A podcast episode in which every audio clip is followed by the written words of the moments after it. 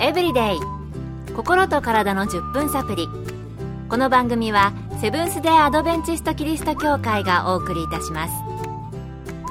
皆様お元気でしょうか？森田美恵です。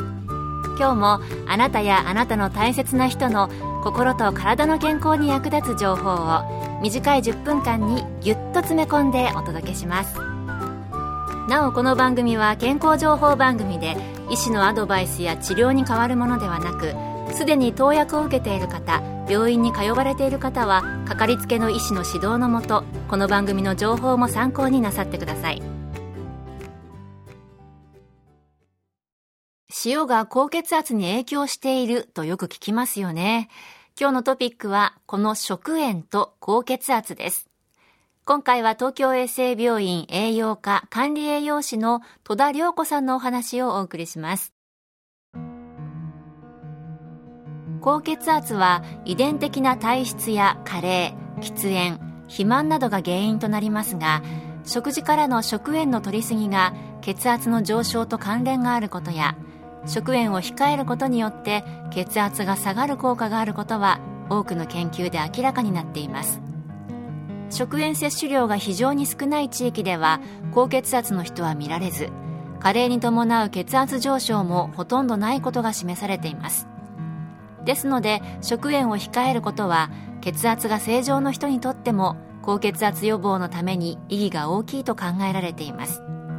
そして高血圧を放置すると動脈硬化が進んで心筋梗塞や脳梗塞を起こすリスクが高くなります。実際に私たちが摂取している食塩は2017年の調査では日本人は1日平均 9.9g でした。男性 10.8g 女性 9.1g です。毎年減少傾向ですがそれでも世界に比べるとまだまだ多い方です。年齢別に見ると男性では20歳から30歳代女性では20歳代で最も少なく年齢とともに摂取量が増加して60歳代で最も高くなっています。ではどれくらいの食塩量が理想かというと世界保健機構 WHO では高血圧や心臓病予防を目的に成人の食塩摂取量の目標を1日 5g 未満とすることを強く推奨しています。日本では実際に日本人が摂取している食塩量と WHO のガイドラインが推奨している成人の目標値である1日 5g 未満の中間を取り成人男性で食塩1日 8g 未満女性で 7g 未満としています。日本高血圧学会の高血圧治療ガイドラインでは1日 6g 未満を目標としています。うん、日本人は以前と比べると塩分控えめになったということですけれども、まだまだ世界的には多い方なんですね。健康エブリデイ。心と体の10分サプリ。この番組はセブンス・デ・アドベンチスト・キリスト教会がお送りしています。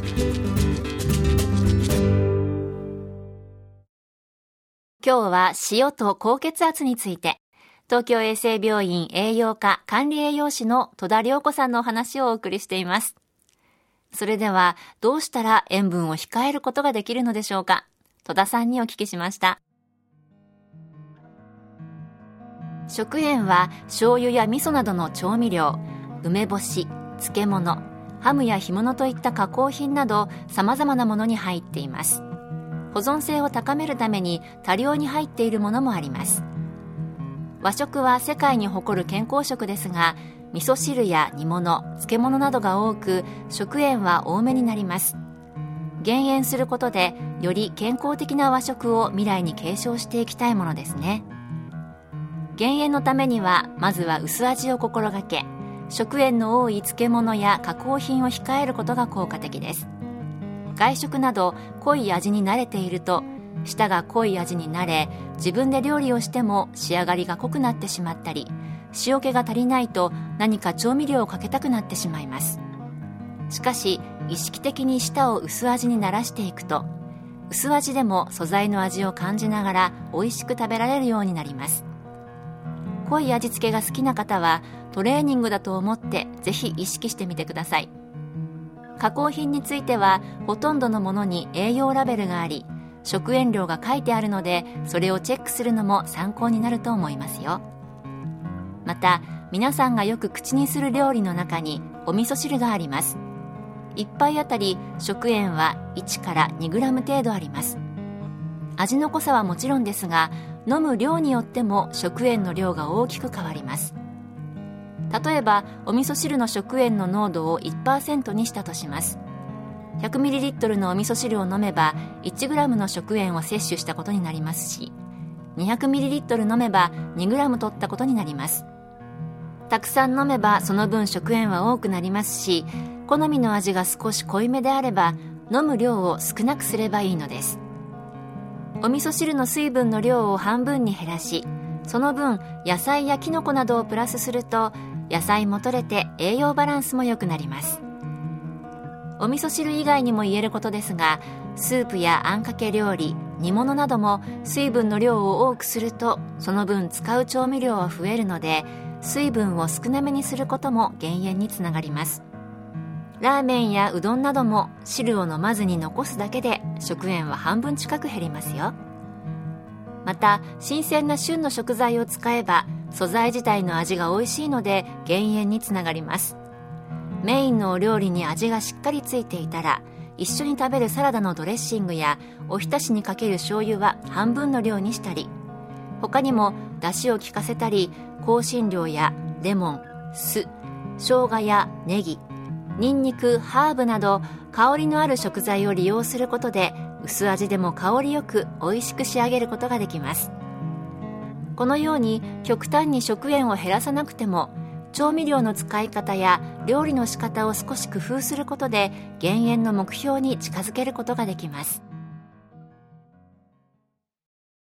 私も塩分を少なくして薄味にすることばかり考えてしまいましたけども水の量で調味料も減るそうですよね。そう言われればそうだなと納得しました。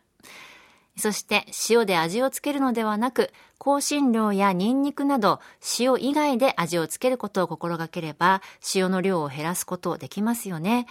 工夫して減塩に気をつけて健康的な食生活を送りたいです。今日の健康エブリデイいかがでしたか？ここでこの番組でもおなじみの東京衛生病院で行われる健康祭のお知らせです。5月12日日曜日10時から1時まで荻窪駅近くの東京衛生病院で健康に関する催し満載の健康祭が開催されます。また合わせて10日から12日の3日連続で東京衛生病院の医師による特別講演会が開催されます。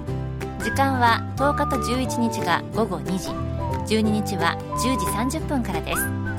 会場は隣接するセブンス・デ・アドベンチスト天沼キリスト教会。入場は無料です。詳しくは2019東京衛生病院健康祭で検索。健康エブリデイ。心と体の10分サプリ。この番組はセブンス・デ・アドベンチスト・キリスト教会がお送りいたしました。それではまた。Have a nice day!